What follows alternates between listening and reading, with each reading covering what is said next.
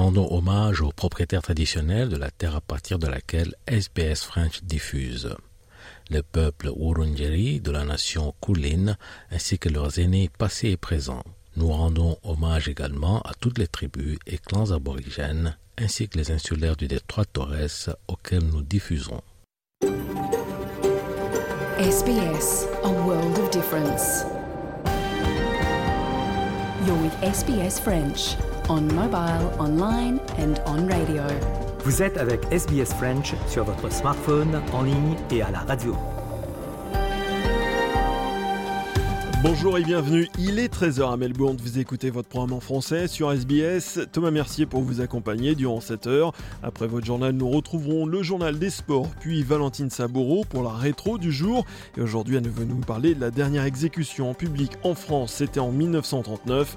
Et avant 14h, on retrouvera Gregory Pless qui nous parlera de l'événement de l'hiver à Sydney, le Vivid. Mais tout de suite, c'est votre journal.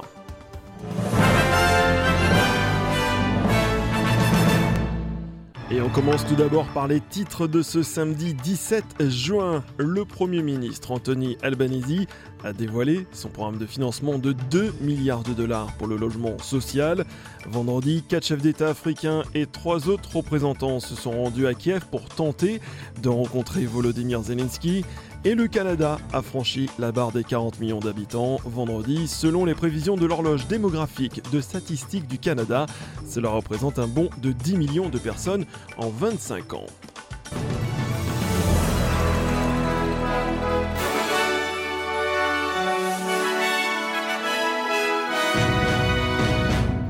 Le Premier ministre Anthony Albanese s'est exprimé lors de la conférence syndicale dans l'État du Victoria. Le Premier ministre a dévoilé son programme de financement de 2 milliards de dollars pour le logement social. Selon Albanese, c'est un défi national avec tous les niveaux de gouvernement nécessaires pour résoudre la crise du logement. Monsieur Albanese a déclaré que le financement sera versé à tous les États et territoires dans les deux prochaines semaines. Believes that every Australian deserves the security of a roof over their head. Every Australian deserves the sense of connection and community and dignity and stability that a home provides. This security gives you the opportunity to choose a career, to start a family or expand yours, to support your children's education, to plan for the future, knowing that you have a place to call home. Le gouvernement chinois a tenté d'empêcher la tenue d'une exposition de l'artiste australien Badui Kao à Varsovie, en Pologne. Un diplomate chinois a visité le centre d'art contemporain et a demandé à ce que cette exposition soit fermée, demande rejetée par les organisateurs. L'exposition Tell China Story Well est portée sur la propagande du gouvernement chinois par son art. L'artiste révèle une image plus complexe du pays et met en lumière les violations des droits de l'homme et l'agression politique. Badukao a déclaré à SBS qu'il n'était pas étranger aux menaces du gouvernement chinois concernant son art, mais insiste sur le fait qu'il est important de dire la vérité sur le gouvernement chinois. You can never really used to death threat and this kind of intimidation. So the second step for the Chinese authority, usually they were starting to threatening my family back in China. They were threatening my personal safety regardless where I am. I've been the experience of being followed, cyber attack in Australia and in Europe before. So I have to be very aware, uh, very aware of this situation and try my best to protect myself, protect my safety. Les parlementaires peuvent-ils arriver à se mettre d'accord? Le débat sur les lois qui organiseront le référendum Voice to Parliament s'est tenu dans la nuit de vendredi et les sénateurs se sont affrontés au sujet du changement constitutionnel proposé. Alors que la dernière étape pour finaliser les plans du référendum sur la voie aborigène au Parlement approche, la deuxième lecture du projet de loi a été adoptée par le Parlement à 42 voix contre 13, mais le vote final n'aura pas lieu avant la prochaine réunion du Sénat qui aura lieu le lundi 19 juin. On écoute la porte-parole des Australiens aborigènes Chasita Price. Guilt politics is not reconciliation. Name calling, gaslighting, and bullying Australians into submission is not reconciliation. Reconciliation is about creating understanding and sharing in practical terms where both sides contribute meaningfully in good faith for the betterment of all. Vendredi, quatre chefs d'État africains et trois autres représentants se sont rendus à Kiev pour rencontrer Volodymyr Zelensky, une offre de médiation rejetée par le président ukrainien qui dénonce une tromperie de la part de Moscou. Prochaine étape de la mission africaine, Saint-Pétersbourg. Depuis Kiev, Jadel Kouri et Julien Chavan pour RFI. Il n'était pas venu chercher un cessez-le-feu et ça tombe bien parce que l'Ukraine en est encore loin, très loin.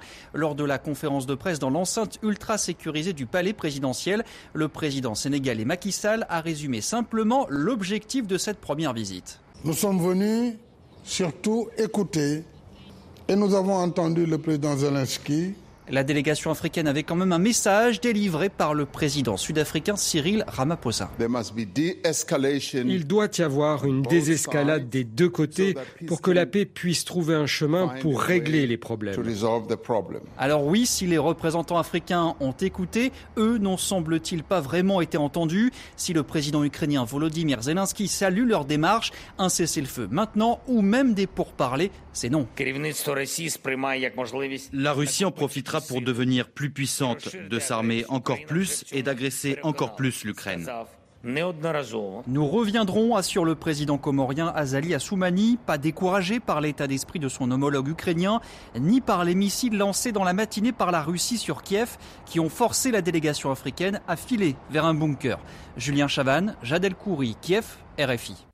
Suite du naufrage du navire transportant des migrants au large de la Grèce, deux jours après, les chances de retrouver des survivants s'amenuisent.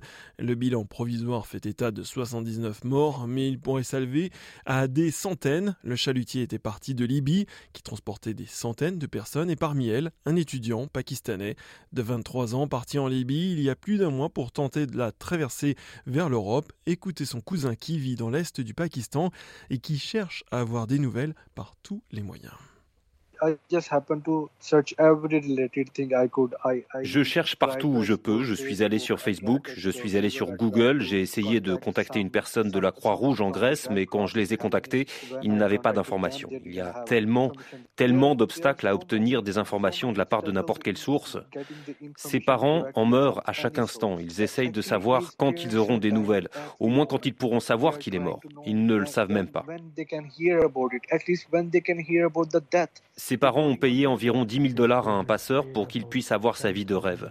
Ils continuent de chercher, un peu d'espoir, un miracle ou n'importe quoi. Juste que quelqu'un leur dise s'il est vivant ou mort. Propos recueillis par Joris Zieberman pour RFI. Direction le Canada qui a franchi la barre des 40 millions d'habitants vendredi selon les prévisions de l'horloge démographique du statistique du Canada. Cela représente un bond de 10 millions de personnes en 25 ans qui s'explique par l'arrivée de nouveaux citoyens venus du monde entier et les 13 provinces canadiennes continuent d'attirer une main-d'œuvre qualifiée. Explication de Pascal Garicola pour RFI. Même si la population canadienne a bondi d'un million entre janvier 2021 et janvier 2022, ce pays connaît un vieillissement accéléré depuis quelques décennies. Il compte donc sur l'arrivée de personnel formé et qualifié pour remplacer les personnes qui prennent leur retraite en grand nombre. Voilà pourquoi le Canada mène une politique agressive de recrutement à l'étranger, ce qui participe à augmenter le nombre de ses habitants d'autant plus que le nombre d'enfants par femme ne suffit plus à assurer le renouvellement des générations. 465 000 immigrants devraient poser leurs valises au Canada en 2023, tandis qu'ils seront 500 000 d'ici deux ans. Statistiquement, cela permet à ce pays d'afficher le plus important taux de croissance au sein du G7. Revers de la médaille, cet afflux de nouveaux venus contribue à une crise du logement sans précédent. Avec l'inflation et la hausse des taux hypothécaires, moins d'habitations se construisent au moment même où on en a cruellement besoin. Pascal Guéricola, Québec, RFI. Et tout de suite, la météo de ce samedi 17 juin et on fait le tour de l'Australie. On commence tout d'abord par la ville, la ville de Perth, ciel couvert et seulement 16 degrés. Du côté d'Adélaïde, de la pluie est prévue et 16 degrés au thermomètre. À Melbourne, vent et pluie avec quand même des petits passages de soleil par, temps. 16 euh, degrés prévus. Hobart, nuages et 17 degrés. Canberra, soleil et 14 degrés. À Sydney, du soleil 19 degrés. À Brisbane aussi du soleil 23 degrés. À Cairns, de la pluie est prévue probablement dans la journée pour un maximum de 27 degrés et à Darwin du soleil et 32 degrés. Ah, voici tout de suite le rappel des titres de ce samedi 17 juin. Le Premier ministre Anthony Albanese a dévoilé son programme de financement de 2 milliards de dollars pour le logement social. Vendredi, quatre chefs d'État africains et trois autres représentants se sont rendus à Kiev pour tenter de rencontrer Volodymyr Zelensky et le Canada a franchi la barre des 40 millions euh, d'habitants. Merci d'être à l'écoute de votre programme en français de SBS. Bon après-midi et bon appétit si vous êtes encore à table. Vous aimez le programme en français? Continuons la conversation sur notre page Facebook. Rejoignez notre page Facebook et partagez vos pensées. facebook.com slash sbsfrench